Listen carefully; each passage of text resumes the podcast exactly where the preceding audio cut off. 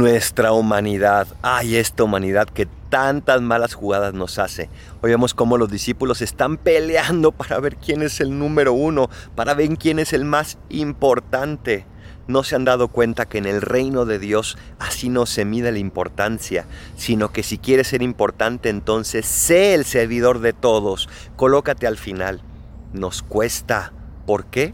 Porque esta soberbia nos quiere hacer pensar que nosotros tenemos que ser servidos y no servir, que tenemos que ser adorados y no adorar, que tenemos que ser puestos en primer lugar y no poner a los demás en primer lugar. ¿Cómo vas en tu vida? ¿Qué es lo que buscas en tu relación con los demás? Sobre todo con los que más cerca tienes. Ojalá que servirlos antes que ser servidos. Soy el Paradolfo. Recen por mí, yo rezo por ustedes. Bendiciones.